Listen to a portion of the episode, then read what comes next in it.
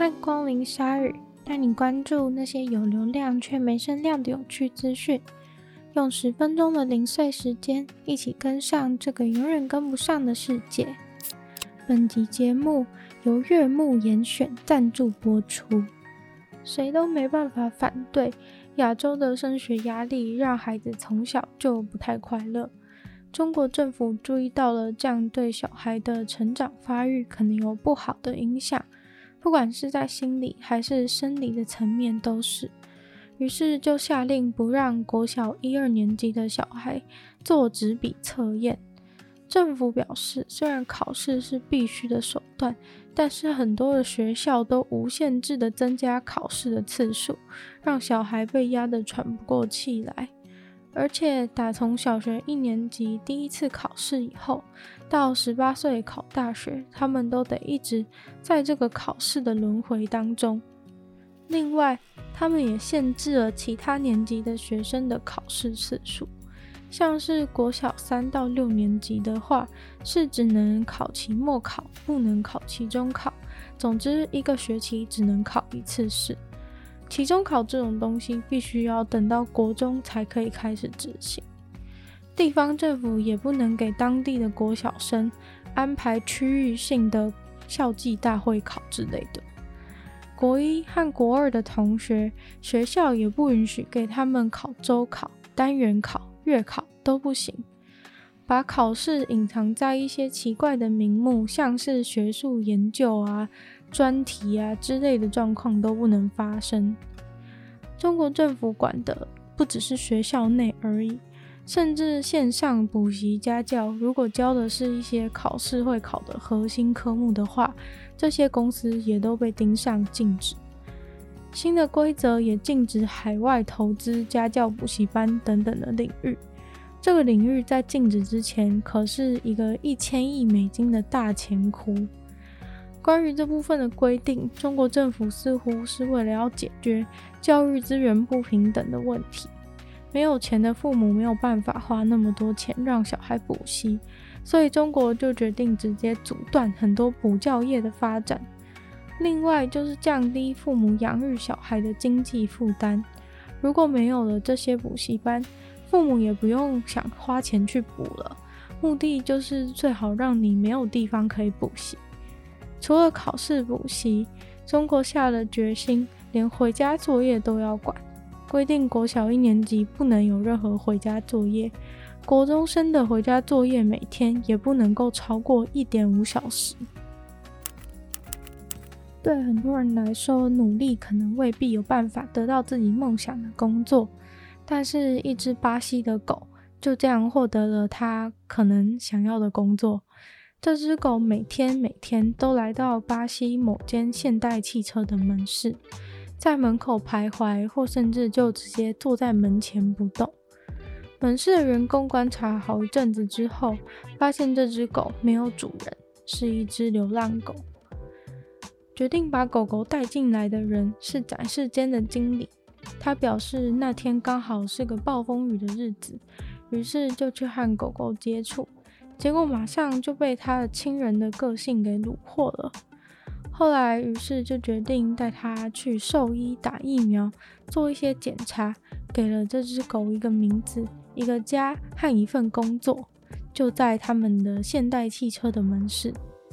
现在，这只狗就是现代汽车的正式员工了，在门市担任吉祥物的工作，身上甚至有佩戴现代汽车的员工证。员工们很开心狗狗的加入，但原本以为这只会是一个短暂的事情，可能过一阵子它就会跑去其他地方玩耍了。不过没想到它就这样子待了下来，甚至还升级成了销售员。有客人来的时候，它都会主动的去招呼，态度非常的诚恳。它总是坐得非常端正，不论是在桌前还是在椅子上。深受客人的喜爱，有许多客人在满意度问卷上面留下了关于狗狗工作的好评，也许某种程度上也增加了客人购买的意愿，也说不定。其实这只狗狗在五月的时候就已经开始在门市工作，但是是到了最近，连现代汽车巴西的总部都认可了狗狗的优良表现，还发了狗狗认真尽职的照片，上面写着“我们的专业顾问”，这才让全国甚至全世界都见识到它的工作能力。当初带他来的展场经理说，现代汽车本来就是动物友善的一间公司。当他向上层提议说要正式雇佣这只狗担任他们的吉祥物的时候，很快的就获得了许可。除了狗狗本身很努力、很可爱之外，或许公司对动物友善的态度和创意，也导致了客人对现代汽车的好感度增加。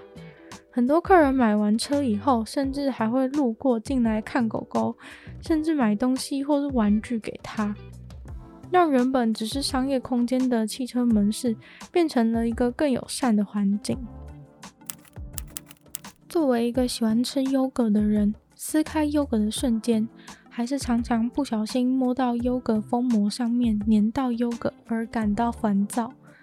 但是原来日本的森永乳业，他们早就发明了不会粘到优格的封膜。实地访问森永乳业，他们表示是因为以前接收到很多客诉，说优格都粘在封膜的上面很麻烦，于是就想要办法改善。后来在荷叶上面找到了灵感来源，荷叶的叶片上面因为有细细的纤毛。所以，当水珠落在上面的时候，就不会附着在叶片上，而会聚集成小水珠浮在纤毛的上面。当风一吹的时候，小水珠就会直接被吹落，一点也不会残留在叶片上。于是，他们就设计了这样的优格封膜，就算你拿着优格剧烈的甩动摇晃。打开的时候也不会有任何一点的优格残留在封膜上面，非常的方便。真的很希望台湾的厂商也能够跟进。中秋节快到了，就来分享一些烤肉小技巧吧。如果你觉得你的烤肉架看起来有点脏，上面粘了一些刷不掉的东西的时候，虽然最好是可以买一个贵贵的刷子来清洁，但是如果手边就是没有的话，可以尝试看看把铝箔纸揉成一颗球，再用力的摩擦烤肉架，顽固的胶痕就很有可能被处理掉哦。还有烤肉的时候，有时候也会烤鱼，但是烤鱼最担心的就是鱼会粘在网子上面，难以翻面。虽然在烤肉架上面抹油可能会让这个状况好一些，但是还是没有办法完全的避免，一不小心整块鱼就会支离破碎。有一个非常绝妙的方法，就是把柠檬切片铺在烤肉架上面，范围只要能够比鱼的面积大一些就可以了。在柠檬片上面烤鱼，不只能够让鱼完全不会粘网子，也可以让鱼染上柠檬的香气，鱼的味道也会更丰富好吃。在炭火上面煮什么都会变得好吃。如果单纯的烤食材对你来说已经太无聊的话，不妨也可以试试看，把平常喜欢的料理直接整锅搬到烤肉架上面。不管是蒸煮类还是炒类的料理，只要放到烤肉架来煮的话，就可以吃到多一层的炭火风味了。在烤肉架上面煎汉堡排也是很多人的选择。为了煮熟，有时候会把肉煮得太干变难吃，但是只要把一个小小的冰块放在汉堡排的中间，用手指轻轻的把冰块压进去一点。烤的过程中，汉堡排就会在丧失水分的过程中，渐渐的吸收冰块的水分，这样就能够烤吃好吃的汉堡排了。如果想要在烤肉架上做烟熏的效果的话，也可以很简单的 DIY 一个烟熏包，做法非常简单，只要用铝箔纸把适合烟熏的木片包起来。铝箔纸包朝上的那一面戳一些小洞，然后把整包放到烤肉架上面就完成了。烟熏包被加热以后，里面的木片受热产生的烟就是烟熏的烟了。接下来烤的食材就全部都能够染上这个烟熏的味道。接下来进入鲨鱼工商时间，中秋节就是烤肉的日子。今天要介绍的是可以提升你的味蕾享受、生活品味的悦目严选。大家中秋节烤肉都会使用哪些食材呢？厌倦了只有一成不变的大量肉类吗？悦目严选特别准备了精致烧肉套组，悦目巧制奢礼盒十二宫格，总共有十二种精致烧肉食材，包含顶级 A5 和牛。北海道生食级干贝、樱桃鸭胸、深海红虾等，让大家轻松在家就能够享受奢华的烤肉饗宴。除此之外，还有特别量身定做的各式组合，直接在 IG 搜寻 Y U E M O O N 点二零二一或致电零二八七七三五五二四。IG 上面的照片看起来真的很好吃，如果有兴趣的听众，可以在购买的时候在备注栏写下鲨鱼，将会赠送价值三百元的惊喜食材哦。今天的鲨鱼就到这边结束了。喜欢鲨鱼的朋友，记得帮鲨鱼分享出去。可以的话，在 Apple Podcast 都进行写下你的评论，也可以在任何有留言区的地方写下你的对鲨鱼新闻内容的想法，都在回复哦。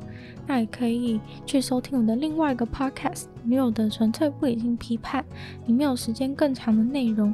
那也可以订阅我的 YouTube 频道，或是追踪我的 IG。那就希望 sorry 可以在每周二、四、六顺利与大家相见。那我们就下次见喽，拜拜。